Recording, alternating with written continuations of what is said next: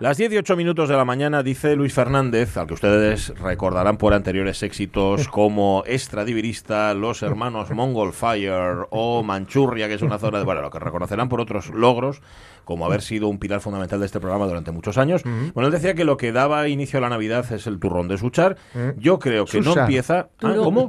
Suchar. Suchar, turón, turón Turón de de Suchar. Suchar. Bueno, yo creo que lo que da inicio a la Navidad es cuando recibes el primer Christmas, que ahora ya se mandan digitales, pero todavía queda quien te lo manda en papel. Es el caso de DAF, el doctor Armando Foundation, de nuestro muy querido doctor, que nos ha mandado su Christmas, que es muy, muy bonito, pero además también muy de concienciar, ¿eh? las cosas como son. Y entonces ya tenemos el primero. La cuestión es que antes, como te los mandaban todos en papel, habilitabas un espacio donde fuera Sí. en ca- para ponerlos. ¿No lo hacíais vosotros en casa? Sí, sí, sí. Y entonces los Cuando colocabas las, todos ahí. las teles tenían culo, Eh, pues Sí. ahí, Sí, ahí, señor. por ejemplo. Ahora son ponían. planas. Quitabas la son- sevillana durante unos días Eso y Ponías la sevillana el del toro. Navidad. O se col- sí, Colgadas. Sin embargo, ¿verdad? es muy, para mí es muy de redacción. Sí, también, sí, sí. de la ahí, redacción sí. toda llena de tico, tico, tico, tico. Porque tico, recibes, más que en casa. porque recibes muchas cosas. O sea, Mucha recibías gente. muchas antes, antes no. Madre mía, tengo ahora, ahora mismo Ahora- me están dando una tentación de preguntarle algo a Luis Fernández, que entró en el estudio, pero no le voy a preguntar nada. fin. Es que no, Oy, oy, oy, no oy. quiero, no quiero violentar su naturaleza Ni- muda. Ni siquiera hemos empezado y mira cómo estamos. Hola, Fernández. Qué miedito me da todo. No, no, si no hace falta que saludes. ¿eh? Sí, sí, tú toca ahí, que eso de- es que Bueno, no funciona internet. Con el tema de, la- de las crismas, Sí, de las venga, crismas, tira. ¿sabe? El- yo, eh, heart. ahora los periodistas tenemos que firmar códigos éticos. Sí, Sí. anda. Para las Con crismas, No las- como sé, para, re- o sea, tenemos que firmar códigos éticos con nuestras empresas. Ah. Eh, y uno de, de las partes que a mí me hizo dudar, ye, no se pueden recibir Regalos. regalos. Y Ya. "Ah, vamos a ver. ¿Dónde están los míos de hasta ver, ahora? Que yo, que yo tengo paisanos, Ya. Pelalto en la logo y Pelalto ayer, que si digo que no me maten. Pero ¿qué tipo de regalos? Por ejemplo, yo, por Mm. ejemplo, tengo recogido en la calle a un paisano, llevado con el coche, Sí. la PPA a, a su decir, señor, ¿usted dónde va? Ajá. Y dice, pues a tal pueblo, ¿no? Sí. Y digo, suba que lo llevamos. ¿Ah, sí? Y el paisano, sí, dije yo, venga, para esto es un adentro. Entonces, entran dentro, ven las cámaras y los micros y asustense un poco. Hombre, normal, ¿Esta qué será? En plan, ¿qué será? Claro. Ratones colorados en versión. Bueno, total, que subo arriba y te dicen, págote algo. Y digo, no, señor, esto Hombre, es un servicio público claro. de todos los asturianos y también de taxi. Entonces, eh, eh, una vez ese paisano insistía, venga, que no, que sí, que no, señor, Venga. que no voy a coger dinero de, de usted, yo lo subí porque me dio la gana. Muy bien. Entonces fuimos a grabar y cuando volvimos teníamos, os juro por Dios, un saco de 20 kilos de? Ole. que no nos entraba en coche. Madre de 20 Y- kilos, ¿eh? 20 kilos. Fue cuando Toma. dejasteis las Yo cámaras me allí, empecé a ¿no? mirar alrededor a ver si veía al paisano, dónde podía el paisano vivir. Sí. Y entonces Con de repente una señora miranos y dije yo, vamos a ver señora, este... Y dice, él, y él mi marido. Ah. Y él mi marido. Sí. Y no y podéis decir que No no, cógelo. Sí, Por. Dios os lo pido. ¿Y, y esto qué es? ¿Que cada año se repite y te mando No, 20 o sea, kilos? ¿Un saco de 20 no, kilos pero, de pero a lo mejor yo qué sé, por ejemplo, Sí. o, eh, yo qué sé, vas a, a ver- a ver, vas a hacer, yo qué sé, un reportaje de cualquier Sí. cocina al alto y de repente ven unos paisanos dando un queso. Ajá. ¿Qué? Ya, ¿qué vas a decir? ¿Que no? Claro. ¿Qué vas a decir? Que no? Es que Pero no eso, eso son consumibles, eso no puntúa. Ya. Y después... te- Y los jamones también son después- consumibles. Bueno, luego, bueno, ¿eh? pero eso tiene medio punto nada más. Pero no es un Ya. 1%. No, regálente lotería un también. Regálente lotería. Ajá. Y ya, métente la... ya. Como les, pa- ¿Sabes cómo les Pero no que te decían, nada. esto para ti? Esto, Esto esto para ti, que no que te no lo vea tu madre. Que no lo vea tu madre. En ese caso no toca, ya sabéis que la Toconos lotería que guapo. Calla, Hombre, ahora, regalada. 100 pavos. Madre alma. Sí, gastámoslos allí mismo, pero... Bueno, oye, 100, 100 euros gástense en un momento, ¿eh? sobre todo cuando ya es rica Bueno, de cuna como que tú. yo dije, o sea, yo Sí. ya hice un reporte Ajá, de error sí. al- a los que redactaron el código de conducta y dije yo, vamos a ver, Hablanes entran en este... Claro, les hablan y que- Necesita un anexo, Claro. ¿no? Donde vaya especificando cosas que sí estamos que no. hablando de viajes a no sé dónde y de tal y de... y Yo de- supongo que además también habría que especificar qué tipo de periodista es. Si vas por la calella, Claro. ¿qué, qué vas a hacer? Es distinto que si vas por la autopista, que por cierto hoy no se puede ir por la autopista. Ya lo sabía, No. Escuchaste. Ah. es. Sí, sí, Así sí, que, que lo tengan en cuenta, ¿eh? Que digo, no Yo- lo de ir por la autopista, lo de los regalos. Ay. Para Hoy los calelleros sí se puede. otros días por los precios, Bueno, ¿no? en general no se puede. La más cara de toda Bueno, España. ¿qué te iba a decir? Vas a empezar el programa porque yo tengo que ir a Sí, trabajar. vamos a poner la sintonía. Hombre, mira, ya está. Ahora, que me lo has pedido así. No supe decir que no. La radio es mía. Para no hacer ruido. Ya. Pachi Poncela. A ver, es que dice Aitana Castaño que cómo le venimos ahora con eso de que no grite delante del No, micrófono. es que de Vamos a ver, llevamos como cinco o seis años diciéndole todos los días, en todas sus intervenciones, que los micros son para amplificar la voz. Yo no te quiero traumatizar, pero en enero va a hacer siete años. ¿Siete años ya? No, vaya ma- vaya que mayor que, que- mayores que siete sois. años. Sois muy mayores. Seis sois- años largos para Sí. siete. Bueno, oye, ¿sabéis que hizo 30 el pasado día 3 que se murió en trágico accidente Fernando Martín? Sí. Que no lo recordamos Madre y se nos fue así tontamente. Y lo recordamos hoy porque El este programa.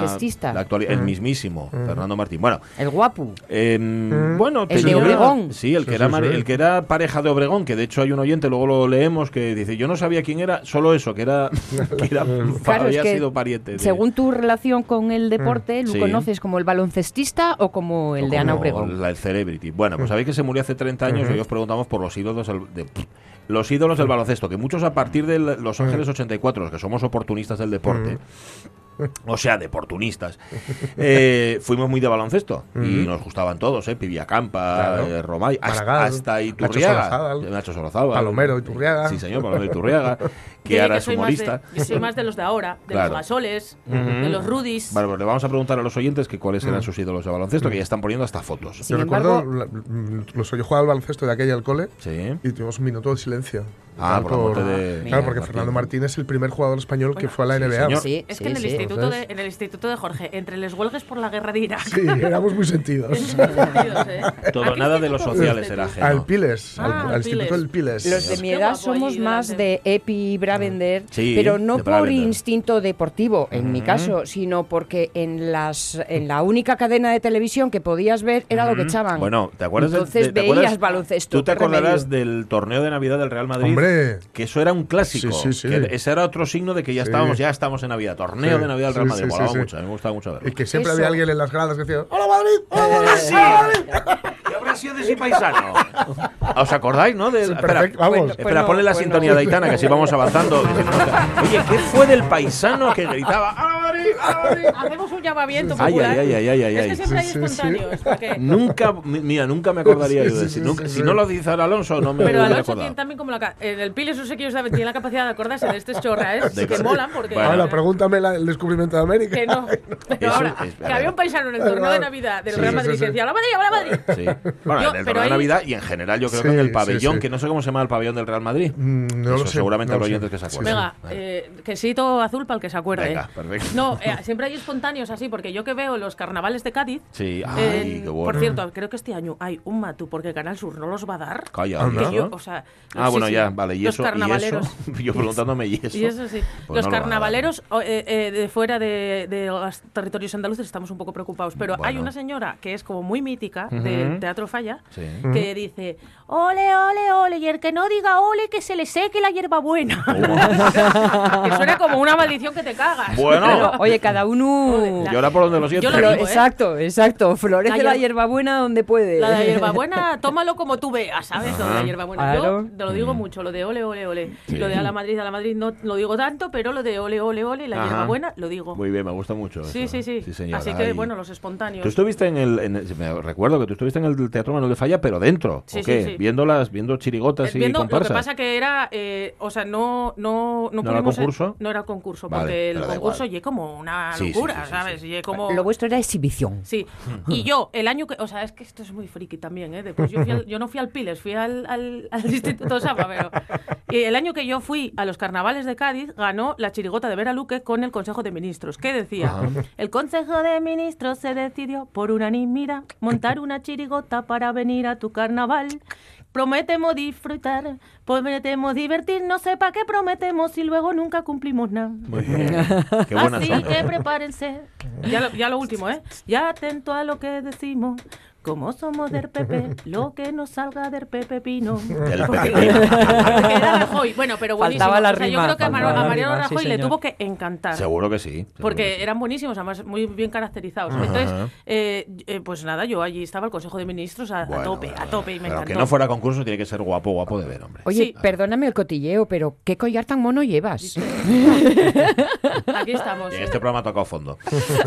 ya lo digo. Es muy bonito. Los siguientes no pueden verlo, pero yo sé que tú vas a hacer una foto a ese collar y la vas a colgar No, donde porque tengo, corresponda. todavía debo la foto del roble Ah, no, sí, que es no voy verdad. a que no Que tal, nos la no. pidió Calleja. Bueno, vamos, ya- vamos por partes, Vale, ¿vale? Vamos a ir por partes. Venga, el vicio de pedir. Yo, yo lo que, de- porque con respecto a la pregunta que hacíais Sí, hoy el de lo del baloncesto. baloncesto, Venga. yo tengo, o sea, yo soy de esa época en la que eh, lo, lo que los de Los Ángeles era, mm, yo era muy pequeña y Muy- muy los pequeña. de ahora, o sea, los Rudis, Gasol, tal, yo era muy mayor. Ya. Entonces, a mí me tocó una cosa de, en plan, éramos buenísimos a baloncesto.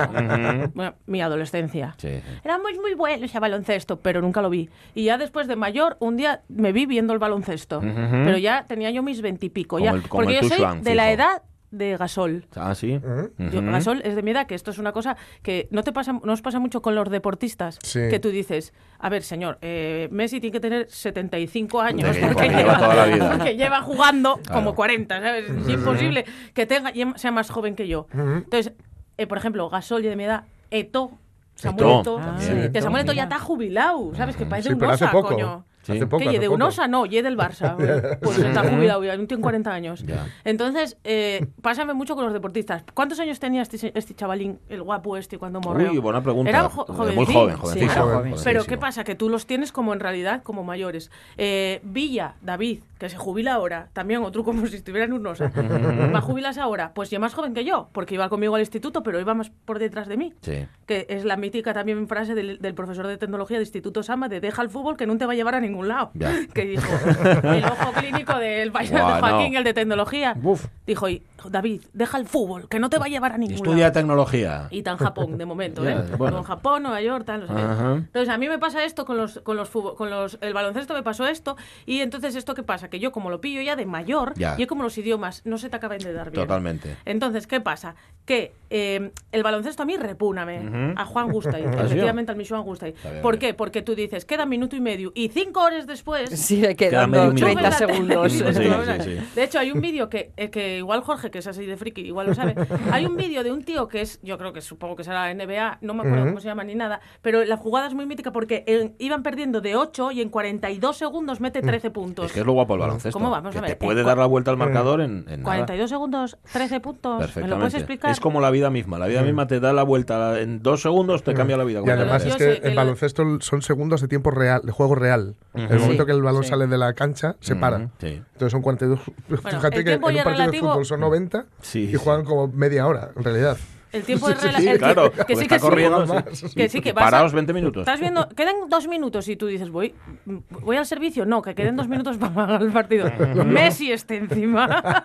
Entra, te gana otra vez de Mira, Manuel y Paz, acabó el partido. nos pone un mensaje Manuel Paz, nos dice que tenía 27 años Fernando Martín. Ah, es que era un chavalete. No, gracias, piénsalo, Manu. como marca. Manu. Pero es que hombre, tenía cara muy de paisano, Mm. cara muy, de, muy hecho, era una Sí, cara sí, era muy- que era un muy poco paisano. cara de arconada, ¿no? cara Mm. así de roble. era guapo, era guapo. Y Era después guapo, era porque muy guapo, lo que os digo, sí. porque lleves muchos años viéndolo, pasa exacto. O sea, tú piensas, eh, pues eso, un Messi. ¿Cuántos, o sea, ¿cuántos años tiene Messi? Por favor, debe tener 34. 32. No O 32, quiero 32 equivocarme, años. pero una de las cosas de Martín que se mm, eh, presumían o que se contaban en aquel momento era el hecho de ser universitario. Sí, que tenía estudios. Sí, sí, sí, sí. Que en el mundo del ver, deporte en- eso era... No obstante, en el mundo del baloncesto es, Es más diferente, frecuente, ¿no? sí, es verdad, que es el verdad, fútbol. es Corbalán era médico. Médico, de hecho, ahora es lo médico es. del Sí. Madrid. Sí, sí, sí, señor. sí. Bueno, Lo que nada. pasa que, mira, yo por ejemplo el otro día escuché, los, fu- los deportistas antes también eran de otra pasta. Ahora la gente, o sea, ahora mucha gente deportista, también por ejemplo en el fútbol, eh, mucho también lle por la fama, por el dinero y tal. Ah, sí. Luis Suárez, el Luis Suárez anterior, el Sí. paisano Ajá, tal, sí, sí. eh, eh, cuando se fue a vivir a Barcelona, Luis se fue a vivir a... Era, Sí. muy, era muy típico que los, los jugadores del Barça, cuando eran jovencinos, fueran a vivir a casa de Mm. gente. Ajá. Y concretamente, pues a gente, sobre todo con, con viudas y tal, para que, pues, que los cuidaba, les daba la comida, no sé qué tal, ¿no? Bueno, pues Luis ¿Viudas? Suárez siguió siendo balón de oro, o sea, fue balón de oro. Y vivía con una viuda. Y seguía viviendo con la misma familia, era con Sí, una ¿no? familia, era una señora que tenía hijos y tal, y él seguía viviendo con la misma familia y nunca se planteó ni comprar una casa ni nada. Pero Él, que- pero- con sus sí. eh, títulos y sus goles Sí. y Podría, tal, podría seguía, seguía Pero tú viviendo. sabes, ahora se le puede escuchar en la emisora Rica, que Sí. está ahí en la emisora de al lado, y si tú le escuchas hablar al Sí. tío comentar los partidos, sigue siendo, o sea, ti- tiene Sí. un acento gallego Sí, que sí, tira de sí. espaldas y encima habla con una y el otro día contó cuando, porque él es balón de oro, es el único balón de oro Sí, español. es verdad. Contó que a él bueno, que fue una, una cosa como más sencilla y que luego siendo balón de oro y estando ya en el Inter de Milán, porque eso tuvo que marchar porque eran Okubala o él, eh, estando en el Inter de Milán, les llamaba la atención y fue un ejemplo tremendo para los guajes que estaban allí, ver cómo el balón de oro, nada más acabar cada entrenamiento y cada partido, se limpiaban las botas. Ah, Se tiraba dos horas. No, limpiándose las botas que se las hacía un, un, Zapatero. un zapatero eh, de, de Barcelona. Ahí se las hacía para él. Y, decía, era mi herra- y el tío se lo preguntaban y él sorprendido decía, pero ¿cómo no lo voy a hacer? Claro, Era mi herramienta de trabajo. Pero oye, que el, el- entonces es a lo que vamos al final. O sea, eso no te lo puedes imaginar con un Cristiano Ronaldo, con un Messi, con una día de hoy, porque también busquen otras cosas. Entonces, eh, había más eh, deportistas en Mm. las universidades antes que ahora. Sí. Que paradójicamente. Posiblemente. Yo iba a clase con un. Cuando empecé a estudiar en, el- en el- en Madrid, iba a clase con un jugador del Real Madrid. ¿Así? Sí. Pero claro, el tío. ¿Y quién no era? No, no, me es vas a que- decir. Es que no me acuerdo. No me acuerdo.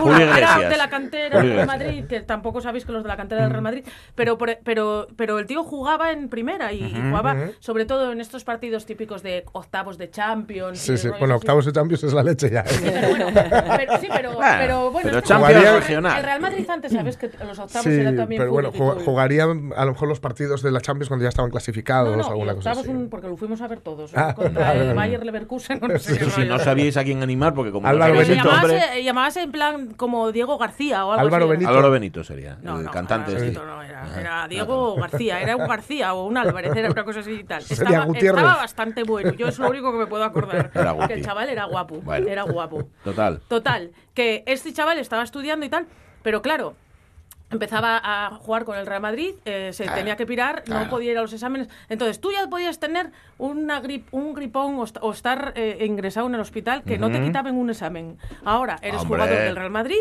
Sí, y entonces ya te quitan. Entonces eh, amotinámonos un poco, ¿sabes?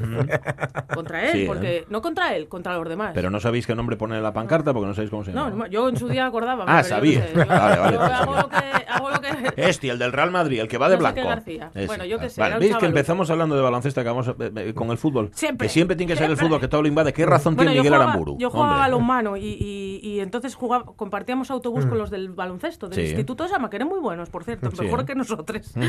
Pero bueno, eh, esto ya otra historia. Y, y- y nos animábamos mucho a los chavales del baloncesto. Y, y, y prestaba mucho, la verdad. Bueno. Compartíamos con ellos además cancha, porque bueno, éramos los minoritarios, pues ya sabes, baloncesto y balonmano, que entrenen a la vez. Y dices tú, a ver, señor, ¿Dónde? ¿en qué momento? Claro. Pero bueno, nos organizábamos. Y ya, entonces sí que tengo muy buenos recuerdos de, de- del el equipo del instituto. De ahí, Bueno. ahí, a- ¿Qué- ¿Cómo se llama? ¿Tenéis entrenador o entrenadora? No, en el balonmano teníamos entrenador y entrenadora, ¿De Tista y? Anita. Muy bien, ¿y qué tal? Cantelli. Pues os digo Bien, una cosa. Mira, Anita Cantelli, nunca me acuerdo. Que no me. Aitana tira para casa y yo voy a hacer lo mismo. Y como bueno betense, yo quiero una de hockey un día. Ah, bueno. ¿Eh? Sí, Bueno, claro. el hockey también se da mucho en Mieres, el ¿eh? Club También en El Club Mieres. Patín Y en Cibeles. Hombre, Anda que no eran hombre. buenos. Y en Grau. Exacto, y en grado, sí, Elena. señor. Pero os dais cuenta, y voy- vamos a terminar con esto, que te voy mirando Sí, el reloj macho. y eso supone- se supone que es que tienes prisa. No, eh, cuando eres pequeño, que a esto a Caunedo no le pasó, porque Caunedo es que vivió, Fue lleva grande desde el viviendo, claro, ¿no? no, lleva viviendo en la época de éxito deportivo de España. Tú cuando eres pequeño y veías que un club como el Cibeles, ya que lo, lo citamos, ganaba algo en Europa.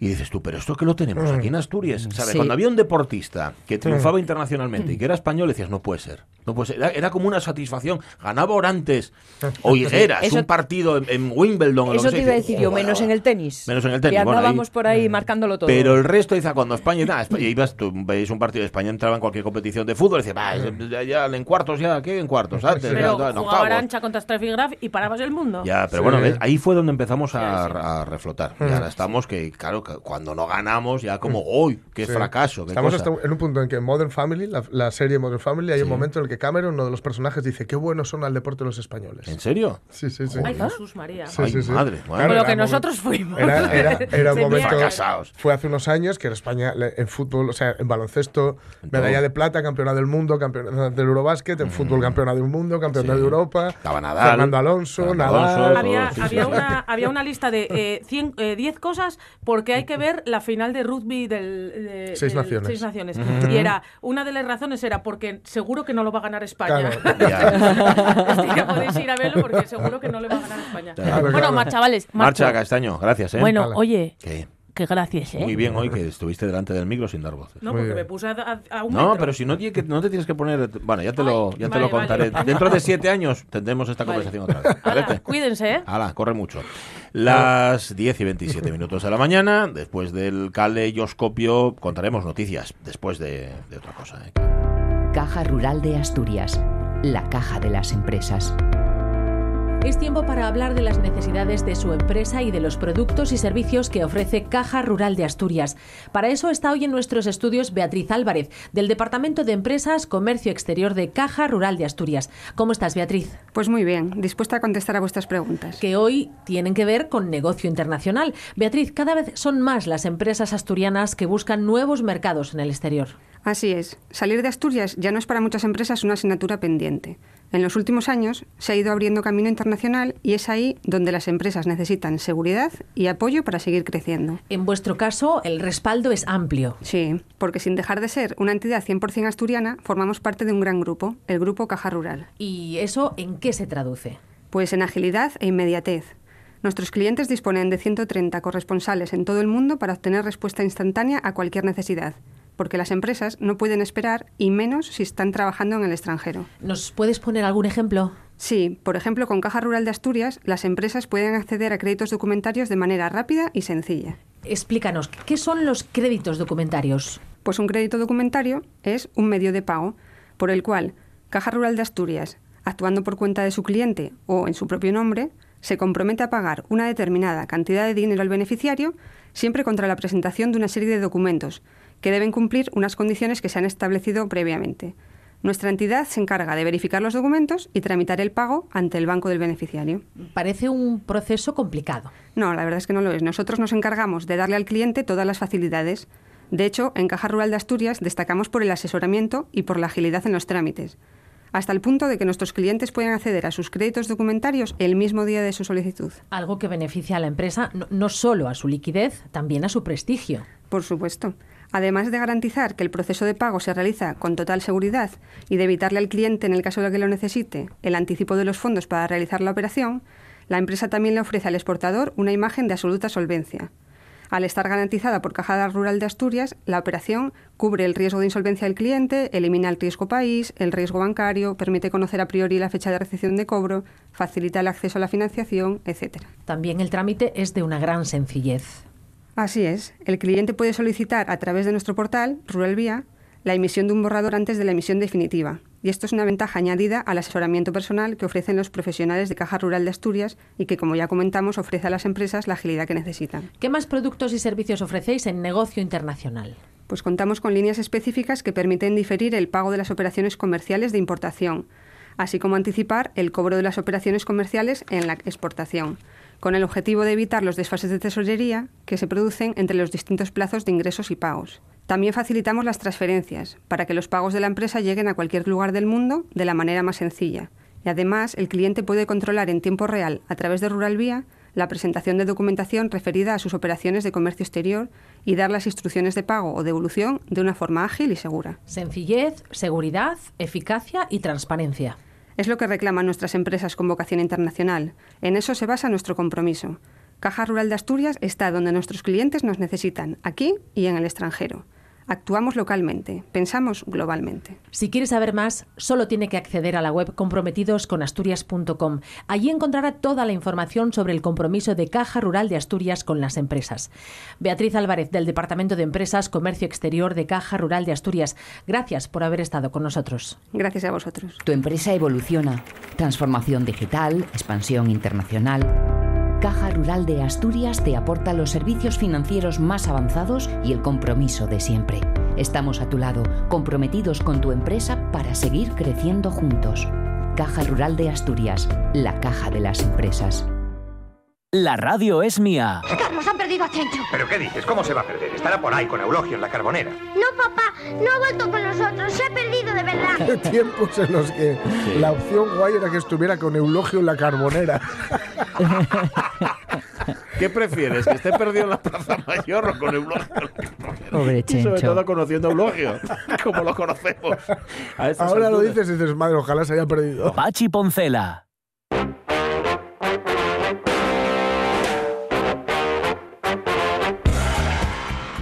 Provechencho. Grandes momentos con Eulogio en la Carbonera. sí, señor. Bueno, em, era el pabellón Raimundo Saporta. Ahí, ahí. Esto nos lo, eh, nos, nos aporta Silvia, que es oyente de la radio mía y se lo ha Y contado estoy, Aitana. y estoy pensando que quien está de médico en el Madrid no debe ser Corbalán, debe ser del Corral, que también jugaba en el Ajá. baloncesto- al baloncesto con el Real Madrid. Ah, pero Corbalán sí es, sí, es Corbalán médico. es médico, sí, sí, sí. Y del Corral también, pero del Corral es médico del Real Madrid. Así es del Corral, sea veterinario. Sí, bueno. La música. Ah, perdón, ¿eh? Ahora ya está. Me he dejado llevar por este ambiente tan salado.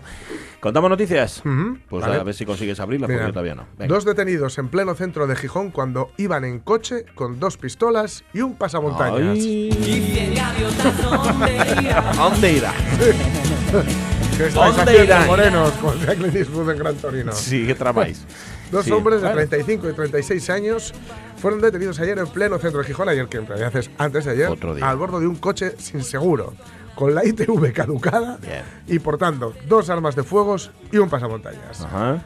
Uno de los arrestados contaba además, por supuesto, con una orden de ingreso en Gijón para por- porque no ¿En faltara. Gijón? Ah, perdón, de ingreso en, ¿De impreso en Gijón? de ingreso en prisión, Ah. que a veces es lo mismo Sí, es lo mismo. que para que no les faltara el pleno al 15. Bien. ¿no?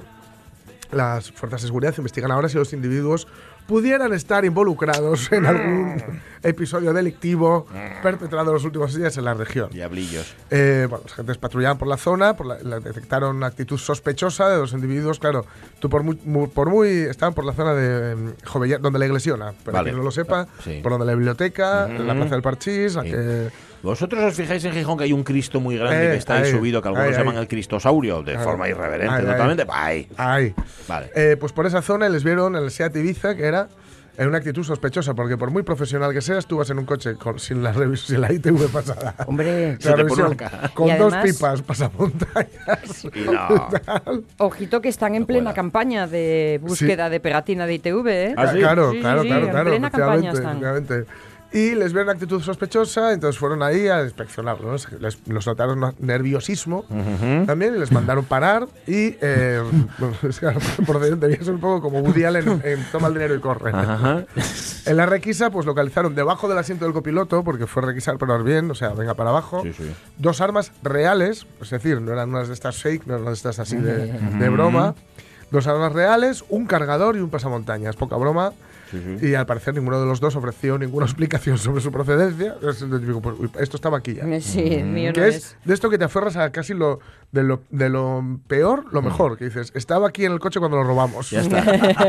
Típica excusa. Es como la del perro y los deberes, ¿no? Sí, sí, Igual. sí. En fin, todo esto hay que decir que tiene lugar en plena oleada de robos y asaltos por la banda del Seat León. que- Amigo.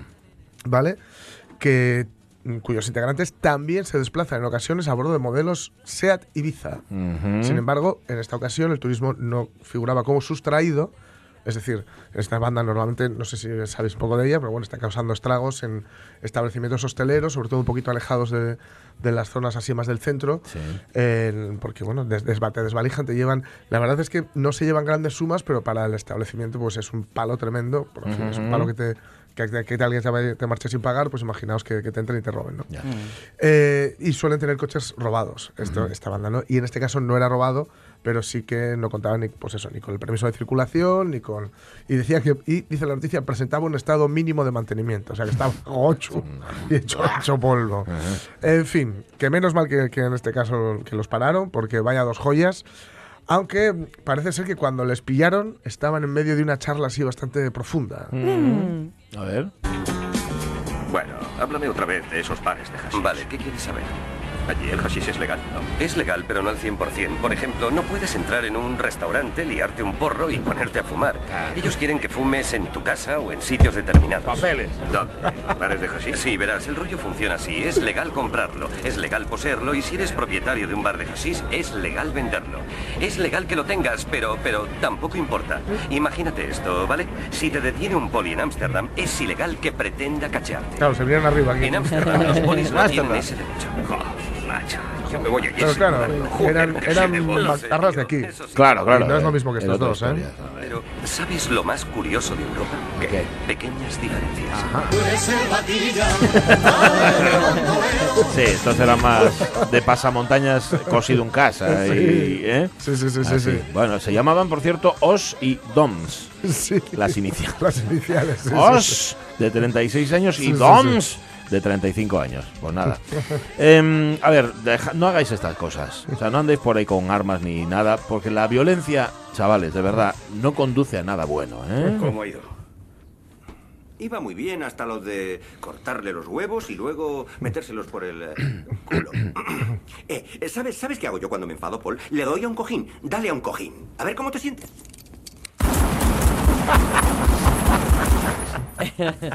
Ahí está el cojín.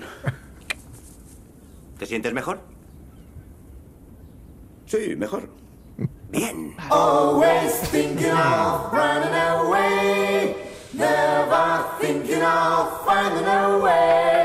La violencia solo engendra violencia. y la extorsión también. Dice el titular, el carnicero que mató a su cuñado, dice que se sentía, comillas, extorsionado. Un empresario cárnico de Lleida, Josep Puigros, acusado de disparar mortalmente a su cuñado en un obrador ubicado en Torreserona, en Lleida. Esto pasó en junio del 17. ¿m? Bien, pues aseguró que se sentía extorsionado por la víctima. Según explicó el acusado en el ju- juicio que se celebra en Lleida, su cuñado le había dejado en numerosas ocasiones grandes cantidades de dinero y una vez había saldado sus deudas con él, este le pedía poner a nombre de la empresa cárnica coches y motos de alta gama. Ha asegurado que al negarse a ello, la víctima le había amenazado en varias ocasiones con hacerle daño a él y a su familia. Y que por ese motivo tenía miedo de unos socios de Valencia que supuestamente podían tomar represalias. El 19 de junio del 17, el acusado y la víctima se encontraron en el obrador y después de una acalorada discusión, el cuñado sacó supuestamente del pantalón una pistola y disparó. Ajá. Con el afán de defenderse, el acusado consiguió arrebatarle el arma y en un momento de ofuscación. Pues lo que hizo fue dispararle. Finalmente el empresario cargó el cadáver en el maletero del vehículo de su propio cuñado y decidió dejarlo en, la- en una calle, una calle ahí en Barcelona. Ajá. Ese fue mi error. Ah. En el momento que ocurrió todo, tendría que haber llamado a la policía Claro. y haberles explicado lo que pasó. Ajá, ajá. Esto lo dice compungido el carnicero. Claro, ese fue mi error. O sea, pensaba que iba a decir, no, no tenía que haberle disparado. no, el error fue no haber avisado a la policía. Vaya historia, ¿no? Que, te la cuentan por la tele y dices, ah, se, ha pasado guionista. Se Sí. han pasado varios pueblos, pues no, Sí, parece sí, que, sí. que es cierto. A ver, también es verdad, os digo, que hay cuñados que sacan lo peor de uno. ¿eh? ¿Se ha confesado usted de esto? No, pero a mí la comisaría no me ha dicho nada de confesarme. ¿eh? Pues se lo digo yo, alma de cántaro. Alma de cántaro. Pero ¿cómo puede usted andar por ahí tan tranquilo con un pecado tan gordo en la conciencia? ¿Eh? Pero no ve que si se muere va a las calderas de Pedro De Botero. Pedro cabeza. Botero. De cabeza, además, ¿eh? Pues, mire, sí, Sí, sí. tiene usted razón. No, no. Pero yo no había caído en eso. No se preocupe, ahora mismo yo hago. Venga, corre para allá, corre para allá, que esto te coge con- en la conciencia. Vaya historia la del carnicero. Madre Vaya mía. historia más truculenta, ¿no? uf, uf, Sí. de no, es que otro y saque- Vamos, que además, sí, era de Milwaukee. El, el- ¿Cómo era? De Torreserona era, en Lleida. Que el otro, claro, co- co- dice, se sentía extorsionado. Es que te estaba extorsionando. Sí. Pero no hay que llegar a tanto. Bueno, em, sentía. 11 de diciembre, es hoy quedan 20 días, 20, ¿eh? O sea, esto está ya que tenemos para Está- regalar 20 sí, días sí, para sí. que termine el año. 1602, los ciudadanos de Ginebra repelen un ataque sorpresa bajo las órdenes del duque de Saboya y su cuñado, Felipe III de España. Cuando llegaron a Ginebra, el de Saboya estaba hasta la cabeza del cuñado. ¡Corre! ¡Coño, que viene mi cuñado! Ahí está, este era Felipe III huyendo del duque de Saboya, así todo consiguieron. Claro, no, al revés, los ciudadanos de Ginebra le, le repelieron. Yo, yo me los imagino a todos así, con, con el típico cocido navideño, el cocido de cocerte. Ah, de están un poco cocidos, Porque ¿no? tienen Sí. todos nombre de brandy. Es verdad, duque de Saboya. El duque de Saboya. Sí, Coñac Felipe, Felipe III. III. Sí, sí. Y encima llegan a Ginebra. A Ginebra, claro. Por eso le repelió, porque mezcla fatal. Claro. 1813, Napoleón Bonaparte restituye a Fernando VII la corona de España. A partir de ese momento, las cosas solo podían ir... ¡Para atrás, para atrás! ¡Para atrás, para atrás! Totalmente, totalmente. Fernando VII, que era el deseado, ¿eh? El deseado. Que mande narices, ¿eh? Cuidado con lo que deseas, que se puede hacer Sí, realidad. Sí, sí, sí. Yo quería una misión y por mis pecados me dieron una. Decía Ah, Kurtz, ¿ah? Apocalypse Now. Pues a Fernando VII igual, lo que pasa que él le fue, él disfrutó de la vida. Año 1803 nace el compositor francés Héctor Berlioz, nosotros le llamamos Berlioz, pero vamos, que, que vale Berlioz, el romántico por antonomasia.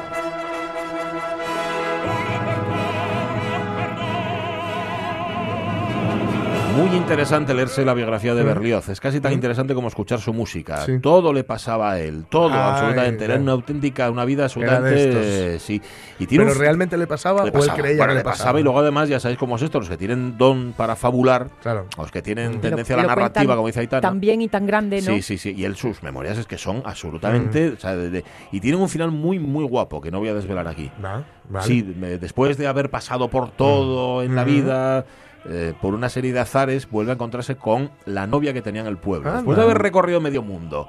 Y entonces vuelve... Va, pero no os lo cuento. os lo Tan- así, tanto ¿no? nadar para morir en la orilla. Algo parecido, sí, algo así. sí. Qué épico este romántico. Sí, épico y rollo de todo.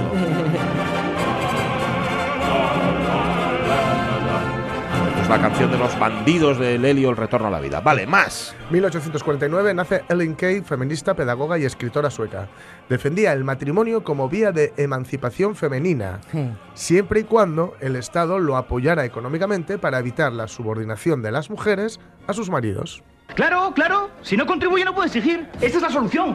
Ahí está. Pues que el Estado ¿Eh? ponga un sueldo, que Claro. pague, y entonces no estará subordinado a tu marido. Esa era la Sí, idea que tiene esta Siempre mujer. hay cuestión de perres el asunto. Pues al final sí, ¿cómo te vas a independizar si lo tienes de aquí? Año 1892, en España se constituye un gobierno liberal presidido por el liberal Práxedes Mateo Sagasta, Toma. que entre otras virtudes tenía la de hablar bien, cosa de la que no pueden presumir todos los políticos. Y voy a hablar con absoluta claridad, porque no tiene sentido que lo haga de otra manera. Yo eh, puedo asegurarles a ustedes que haré todo lo que pueda y un poco más de lo que pueda si es que eso es posible. Y haré todo lo posible e incluso lo imposible si también lo imposible es posible. ¡El monstruo! Sí, señor. Auténtico fenómeno de la oratoria, Sagasta. Ahí De, Te ha quebrado cinco tiempo. veces en una baldosa. Señor, qué, qué cintura. Toma ya, qué ¿eh? cintura. 1946, en la sede de la ONU en Nueva York, para ayudar a los niños víctimas de la guerra mundial, se crea el Fondo de las Naciones Unidas para la Infancia, UNICEF. Una de sus embajadoras de buena voluntad fue esta señora. Every child shall enjoy the following rights without any exception whatsoever and shall be entitled to them without distinction or discrimination on account of race, color, sex, language, religion or politics. ¿Sabéis quién es? Qué bonito. Audrey Hepburn. Audrey Hepburn. Sí, señor, qué bueno. muchos años Sí, de sí, sí. Que hubo muchos otros y muchas otras, pues sí, Sí. personas relevantes que. Sí, que Ella dedicó bueno. realmente mucho, mucho tiempo a. UNICEF al final de su carrera, que actuó muy poquito ya. Ujú. Yo creo que después de Robin y Marian hizo ya prácticamente nada. Sí. Y le dedicó mucho, mucho tiempo, incluso estando muy enferma ya. Sí, se le salía mucho en, en las revistas de peluquería de aquellos momentos. sí, ¿eh? que- Que precisamente, está diciendo ahora el derecho de todos los niños y niñas, Sí. eh, no- no- sin importar su eh, raza, religión, sexo, etcétera. Y salió ayer mismo un informe en el cual se habla del tanto por ciento elevadísimo de niños y niñas que no son siquiera censados, Madre con lo cual mía. ni siquiera existen, con lo cual ni siquiera entran en la estadística, aunque sea para mal. Ah. que eso es, eso es terrible. Es ya lo pe- el, el extremo del extremo. Por, eso, por supuesto, el, que- el que encabeza el país, pues, es- o sea, esta lista terrible es Etiopía. ¿no? Ujú. Pues, el oír los derechos así expresados y además con esta fórmula Sí. que ella lo decía tan subrayante, Sí. es de qué bonito, pero qué bonito es sobre el papel, porque Ya. todo lo aguanta. Ya, ya, ya. Luego levantas la vista y te encuentras con estos datos. Es muy emocionante oírla y verla. Sí. Porque el gesto de ella, con eh, esa firmeza, la tenía también en el gesto. Está diciendo, a ver, que esto hay que cumplirlo. Claro, chavales, que no claro, puede ser. claro. Ujú. Pues nada, tal día como hoy nacía UNICEF en el año 46. En el año 2002 se moría a los 81 años Luis Ciges, actor español, Goya, al mejor actor de reparto en el 96 y un tipo irrepetible. Oiga, eh, eh, mire una cosa. Mira una cosa. Usted que vive en París, yo modestamente, empalmado 30 centímetros. mire, seguro que me la he medido, ¿eh? ¿Pero qué dice este idiota? No, para el vicio. Usted ya lo entiende. Para el vicio. No te entiendo. Yo había pensado, había pensado que podía trabajar en un cabaret.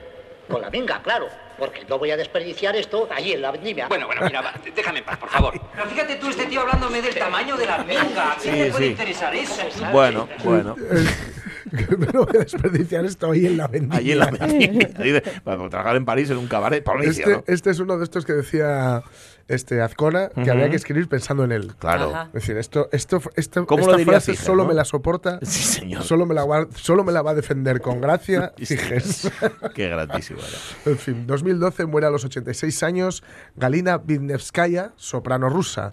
¿Cómo cantaba esta mujer? Oh.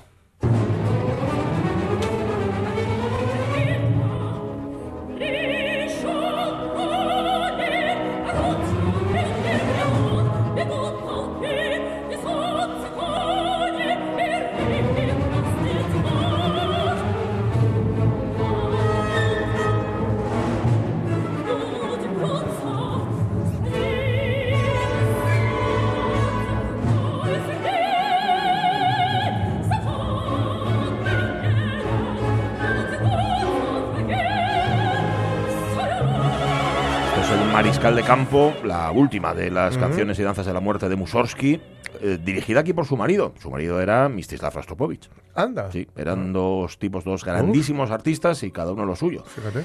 Así que no sabemos quién era marido de quién. Me imagino discutiendo en casa. Mm, el- cuando estuvo Rostropovich, que no coincidió con los premios Princesa, creo que no coincidió, actuando en el Jovellanos, que según me confesaba alguien del personal, había, había personal que iba a, a comprar las entradas para ver a Klaustropovich. en la rueda de prensa de Rostropovich estaba ella, estaba Galina Wisniewska. Ah, sí. Ahí detrás, sí, sí, sí, sí, ahí estaban los dos juntinos. Pues nada, qué voz, tenía una voz, bueno, bueno, bueno, que parecían dos. Las 10 y 49, hombre, Maxi Areñez tampoco anda mal de voz, ¿a que no vamos a engañar.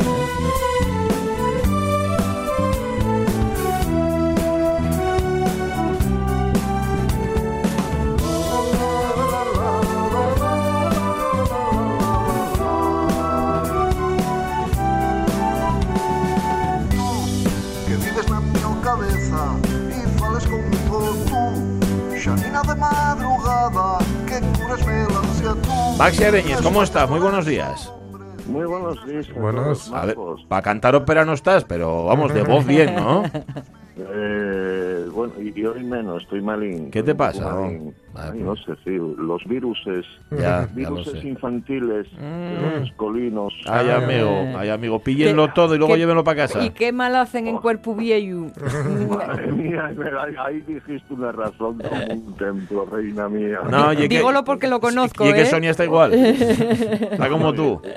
No, no, fuimos salvando poco a poco, pero ya la madre, ya Maite y yo estamos ya... Oh, pero bueno, una- un Ambi- millón de gracias. Ambiente familiar. Oye, Muy nada, eh, un placer. El caso es que vas a tener que ponerte bueno porque esto habrá que girarlo. El Mágico Viaje de Fiona de Morley. Fui a buscar quién era Fiona de Morley y no lo encontré por ningún lado, así que que ella inventada.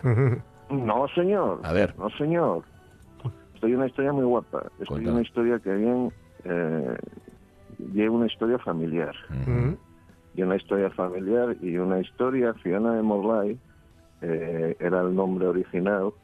Luego, cuando llegó aquí, bueno, una serie de, de catastróficas desdichas y venturas, eh, cambió el nombre. Estamos investigando, además, un juicio mayor sobre, sobre ello. Y era mi bishuela. Anda. Ujú.